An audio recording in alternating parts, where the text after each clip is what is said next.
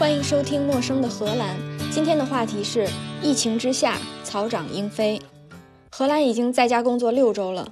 昨天，首相宣布在家工作还要再持续四周。过去的六周里，不能出去吃饭，不能出去桑拿，所以在家就开始收拾屋子。垃圾回收站变成了荷兰最繁忙的地方，每周都去丢垃圾。六周下来，也发现了一些微妙的变化。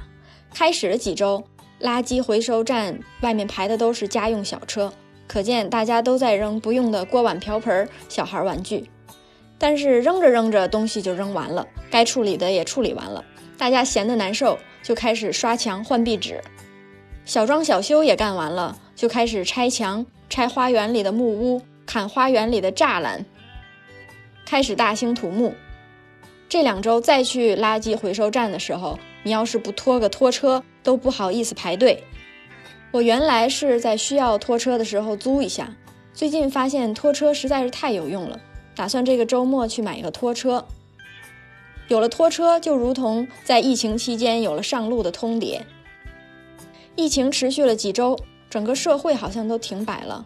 但是你又发现有一样东西从来都不停，就是花园里的野草。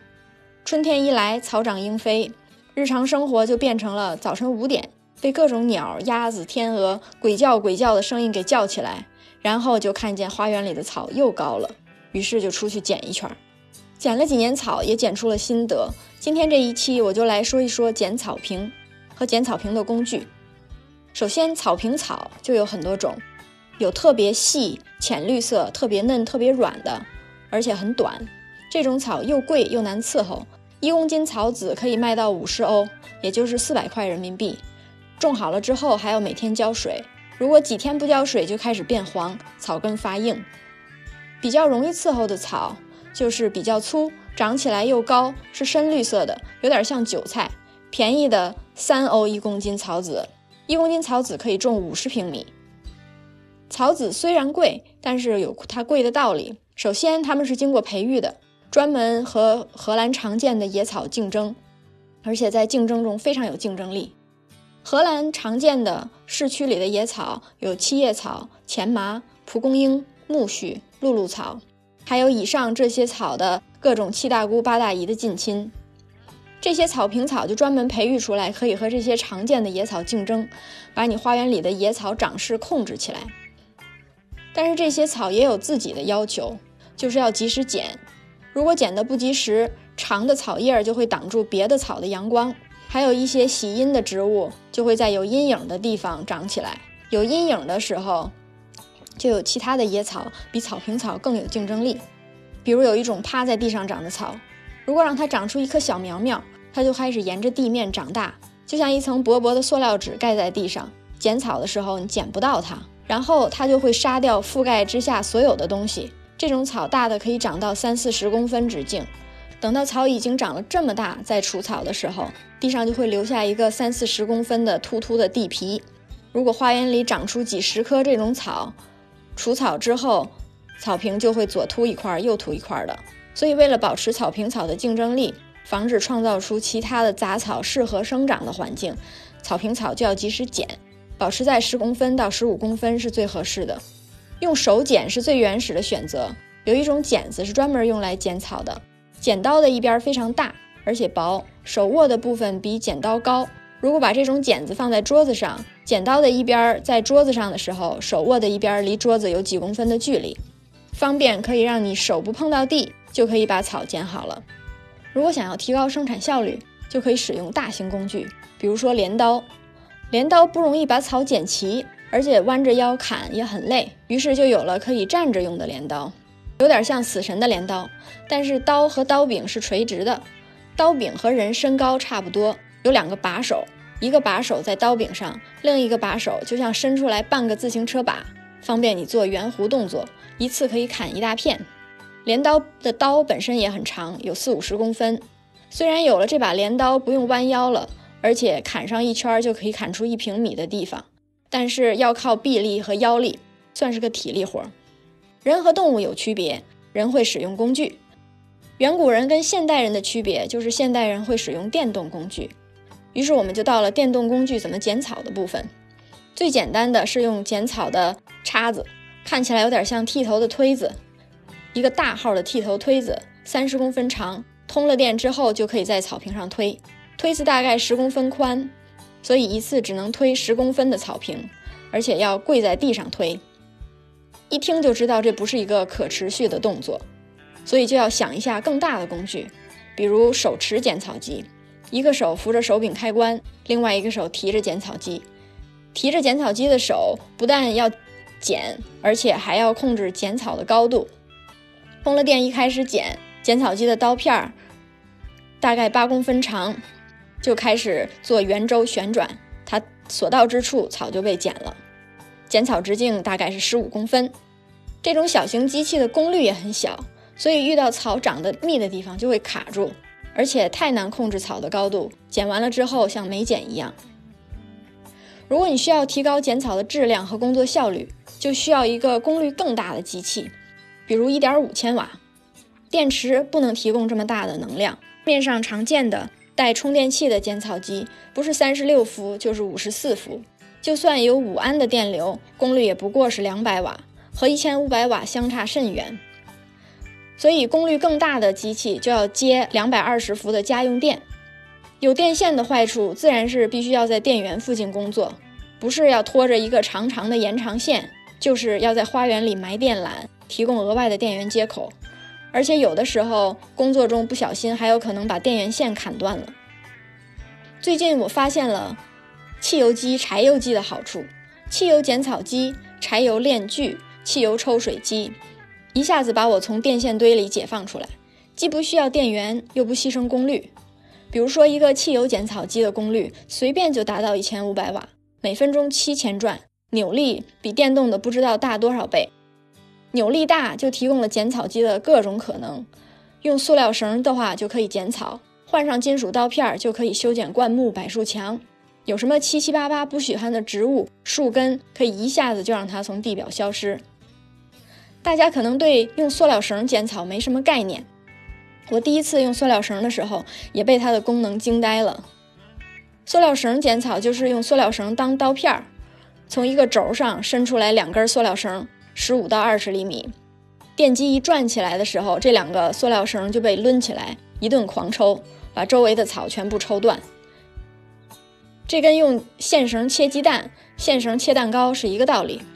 它的妙处是，塑料绳可以修剪不规则的地方。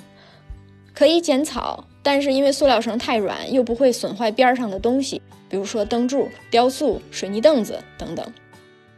这一下子就看出来塑料绳比金属刀片的优势了。用金属刀片的时候，不小心碰到硬的东西，刀一下子就崩了，而且还把自己吓一跳。用上了汽油、柴油的剪草机的那个瞬间，我就如同拥有了全世界。当然也得想到，带汽油机的剪草机也要带油罐。整个机器重量大概八公斤，于是就出现了腰挂式剪草机。腰挂式剪草机有一个背背夹一样的坎肩儿，穿上坎肩之后，可以把机器挂在腰带上，两个手柄就像是自行车的车把在两边儿，这样就可以推着挂在腰上的自行车出去剪草了。不管怎么说，这还是要挂在腰上。更方便的一种是推车式剪草机，就是大家在别墅广告里经常看到的。一个优雅的女人穿着连衣裙，推着一个机器在草地上，后边孩子嬉闹，她一边剪草一边对着孩子微笑。这就是最优雅的推车式剪草机。然而，刚刚描述的是卖家秀，买家秀是什么样呢？你推着剪草机出去了，忽然之间猛拉汽油机拉绳，拉了好几次，机器没启动，突然机器启动起来了，从此周围的环境就在你耳边消失了，一百多度比的噪音。你要是不戴防噪音耳罩，剪完一圈下来一阵耳鸣。前边推着剪草机剪草，后边剪下来的草和吹起来的尘土，载着烂树叶子和打碎了的狗屎，呼呼形成一阵旋风。剪完一圈回来，还以为自己是光荣的矿工。人民有难处，企业家和工程师不会坐视不理，于是就有了加了收集草叶袋子的剪草机，就是推车式剪草机的后面加了一个大垃圾袋儿。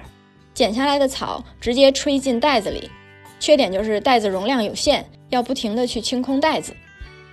人民有难处，企业家和工程师不会坐视不理，如果不想清空袋子，又不想把剪下来的烂叶子留在草坪上，还有的剪草机可以直接把它打碎，打碎成几毫米的碎片，均匀的帮你喷回草地上。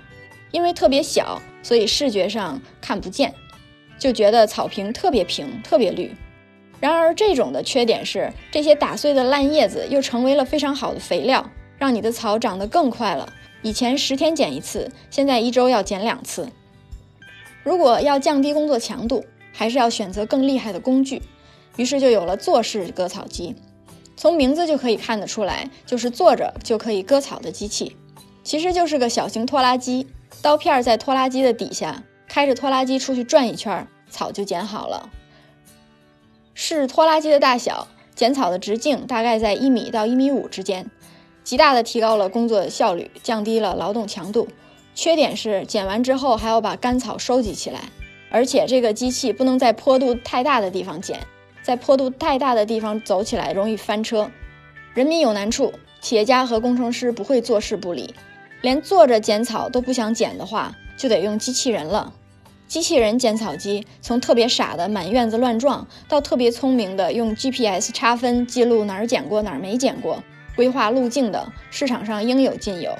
这种机器人如果要说缺点的话，就是需要设定边界，就是在你花园的边界上埋一圈电线，电线通电之后就形成磁场，机器人去感应这个磁场，就知道要在这一圈磁场之内剪草，不会走出院子或者掉进水里。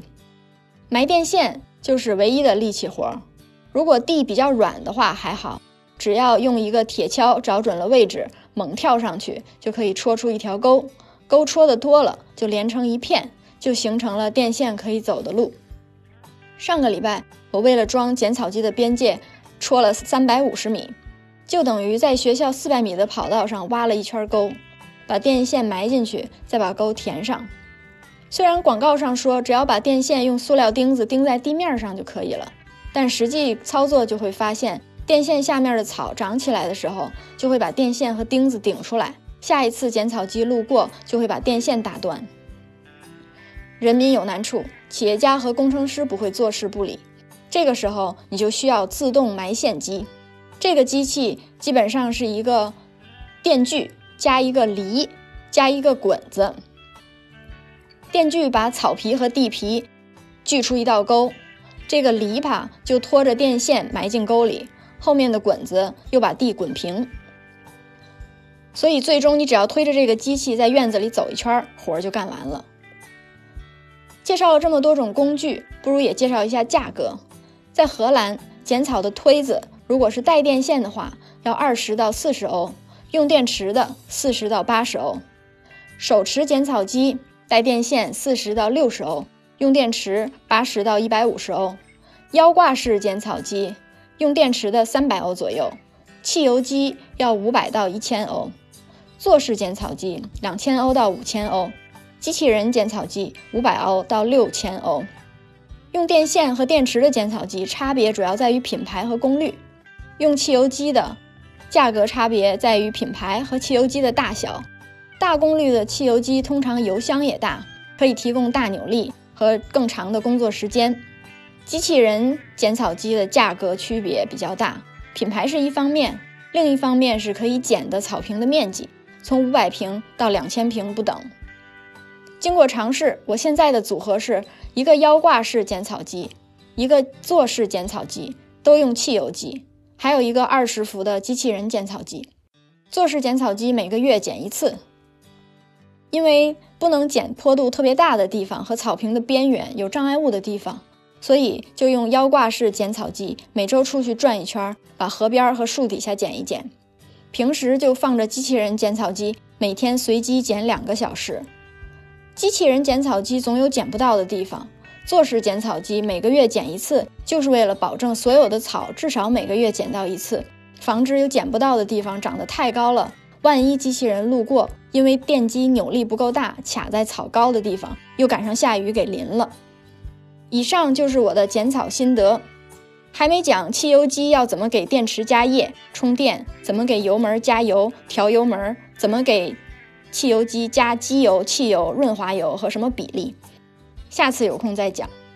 以上就是今天的内容，祝大家疫情之下剪草愉快。陌生的荷兰，下次见。